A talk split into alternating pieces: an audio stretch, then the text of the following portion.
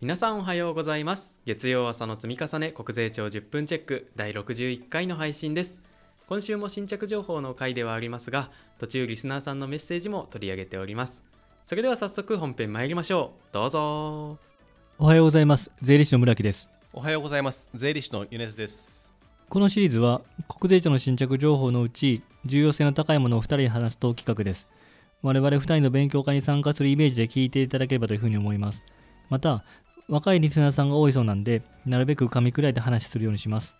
というわけで今回は国税庁の新着情報もまた溜まっていますので見ていきたいと思います。まずはあの4月3日の新着情報で土地の売買や住宅用家屋の所有権の保存登記等にかかる登録免許税の税率の軽減措置に関するお知らせというようなパンフレットが出ています。村木先生こちらはいかがですか？令和5年の改正で登録免許税の軽減措置ですね。税率の軽減措置が延長3年間延長されましたよっていうのが落とし込まれてる資料だけなのでまあ単純延長されたんだなというだけかなと思います。はい、そうですね。まあ、基本的に延長されているので、安心すればいいということですね。で、資料を見ていただくとあの分かるんですけれども、その軽減措置が3つに分かれていて、それぞれによって適用期間、軽減措置の適用期間がま微妙にずれてるんだということもありますので、ちょっとマニアックですけど、まあ、ぜひそこも確認してみていただけたらと思います。続いて、4月の3日の新着情報で、給与取得の源泉徴収票等の電磁的方法による提供にかかる Q&A の掲載内容を更新しましたということでございます。内容の更新ということですけれども、村木先生、こちらはいかがでしょうか？令和5年改正で、まあ、まに細かい話ですけども源泉徴収票と給与の支払い明細書はい、を電子交付するときに基本的に受領者というか従業員側の同意がいるんだと思うんですけどその令和5年改正で支払い者がこの一定の期限までに承諾の回答をしないときは承諾ががあったものとみなしますよっていう通知を事前にしとけば、えーその期限までにその従業員から回答がなかった場合は承諾を得たものを見なすっていうのが令和5年できたので、まあ、それに伴って Q&A も更新されてるっていう内容でしたので具体的にどういうふうに書面に落とし込めばいいんですかとか例えば一定の期限までにって回答期限はいつまでですかみたいな質問もあったりするので、使われる企業さんは一読してもいいのかなと思います。こういうふうになってくると、会社側としても、まあ、反強制じゃないですけど、積極的に電子的な方法で提供することがあのできるようになってくるので、これはもう加速しそうですよね、電子的方法で。うん、言いましたよね。言いましたよね。方式。そうですね、言いましたよねと。我々もあのお客様に対してそういうことをやってるかもしれないですね。あそうですか あとこちらが税務通信の3748号にもこの Q&A に関しての記事が載っているようなのでそちらもぜひリスナーの皆さんチェックしてみてください。はい、続いて4月7日の新着情報で、えー令和5年度第73回税理士試験広告が出ました。今年も11月30日発表合格発表みたいなんで気持ちよく12月を迎えるために最後の追い込み頑張っていただきたいなと思いますし確かあの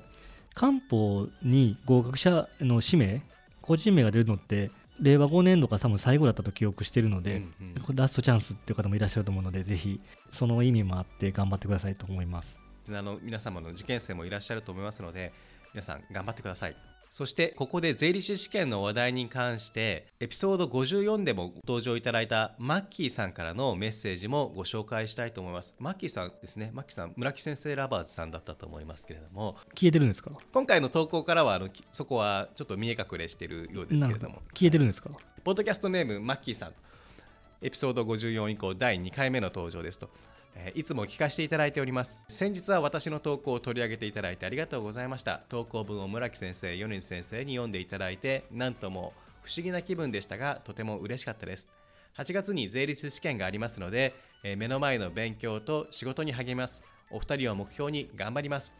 また投稿させていただきますのでよろしくお願いいたします。ということで非常に嬉しいメッセージが届きましたね村木先生。マキさん目標が低いですね。目標が低い。もっと上を目指してください。我々よりももっと高いところを、はい。あの目指せるはずなので頑張ってほしいということで。すねぜひぜひ、はい。まあ、こんなこと言うからあのラバーズが消えてしまうと思うんですけど。マッキーさんありがとうございましたメッセージ。またあのぜひよろしくお願いいたします。はい、えーそれではまたニュースに戻りまして4月の10日こちらパブリックコメントのものを引っ張ってきましたけれども令和5年中に相続等により取得した原子力発電所周辺の避難指示区域内に損する土地等の評価についてに対する意見公募手続きの実施についてというものが出ていました。パブコメです。村木先生こちらはいかがでしたでしょうか？例のあの東日本大震災の絡む県土地の評価ですけども、まあ、基本的にはあの皆さんご存知の通り一定の区域内の土地は評価ゼロでいいということになってますのでそれが引き続きという感じですけどあくまで帰還困難区域に限るというところだけが注意かなと思います。避難されてる方は東北に限らず日本全国いらっしゃると思うので意外と相続の時に出てきましたですね。なんででかつその避難されてからだいぶ時間が経ってるので避難指示区域今の指定の状況ちょっとお客様の方でも曖昧になってるケースがあるので避難指示区域の変遷というのは福島県のホームページであの実は確認できるのでそこをしっかり確認して実務に取り掛かるのがいいかなと思っております。続きまして4月の10日こちらは文書回答事例でございまして2025年日本国際博覧会大阪・関西万博にかかる費用の税務上の取り扱いについてのものが出ています。なんか似たようなものを何個か見たことがあるような気がしますけど村木先生こちらはいかがですか？でも万博とか、まあ、オリンピックもそうでしょうけど開催されるときはこういう質疑応答が出て基本的な方針としてはいろんな出費がされることがあるけども展示等の期間とか協賛期間とかそういう期間で期間分して費用化すればいいよっていうところは統一だと思うので今回もそんな内容で決着してたと思います。ただあの一点だけこれはまあ以前からもそうですけどその博覧会終了後引き続き事業より供することができる資産に関しては減価償却とかにすべきですよっていうのがありましたので、まあ、全てではないというところだけ注意かなと思います。博覧会後も使えるような資産についてはちょっと注意が必要だということですね。税務研究会のウェブセミナーなら場所を選ばず自由なスタイルで学べます。450講座以上見放題。一契約で5名様まで使用できます。いつでもどこでも何度でも。ウェブセミナー定額プラン。続いて4月の11日の新着情報でございまして調査課所管法人における申告内容の誤りが多い事例を掲載しました。ということでこちらもあの恒例のものかなと思いますけれども村木先生コメントございますか？他のチェックリストとかもそうですけど非常にやっぱり充実してきていて利用しない手はないなというところでいろんなチェックリストその賃上げ税制とか今回の調査課所管法人における申告内容の誤りが多い事例とかこういうのはぜひチェックで使ってもらうべきだなと思って見てましたけど、まあ、この誤りが多い事例というところだけでご案内すると、まあ、よくある事例で受け配の配当区分の間違いですね。非支配目的なのになってないとか、まあ、そういうところの分類間違えること多いですよねというのが載ってました。でそこに載ってなかったのがもう一つあの令和5年3月決算から単体法人もそうですけど完全支配関係にある法人が持つ株式って合算して受け配の区分計算あの判定すると思うんですね。だから A 社 B 社がグループで A 社で何パー B 社で何パー同じ株を持ってるとしたらそれを合算したところで株式の区分をするはずなので全法人が注意しないといけないっていうのが思いました。あとは書いてたの中でいくと中小企業者に該当しない法人であるにもかかわらず中小企業者等に該当しないと適用しない特別償却を適用していた、うん。あの中小企業者の判定って中小法人っていう言葉と中小企業者っていう言葉があったり、その判定のフローチャートが違ってたりするので、この辺りは確かに多いんだろうなと思って、自分も注意しようと思って見てました。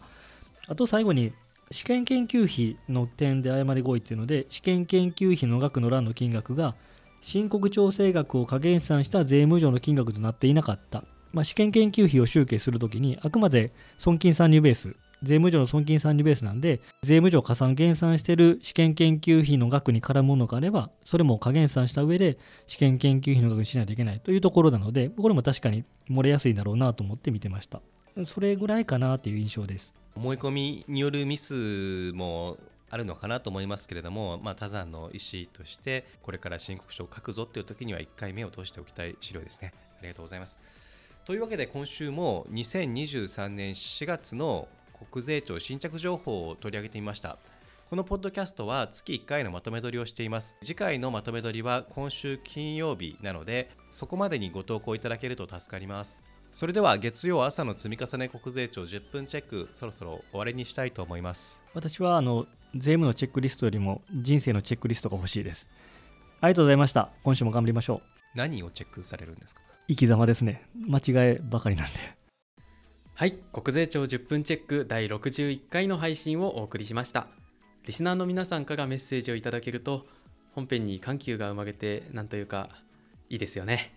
マッキーさんメッセージありがとうございます。マッキーさんをはじめ税理士試験にチャレンジされる皆さん頑張ってください。次回のまとめ撮りは今週金曜日です。引き続き皆さんからのメッセージお待ちしております。それでは今週も無理せずやっていきましょう。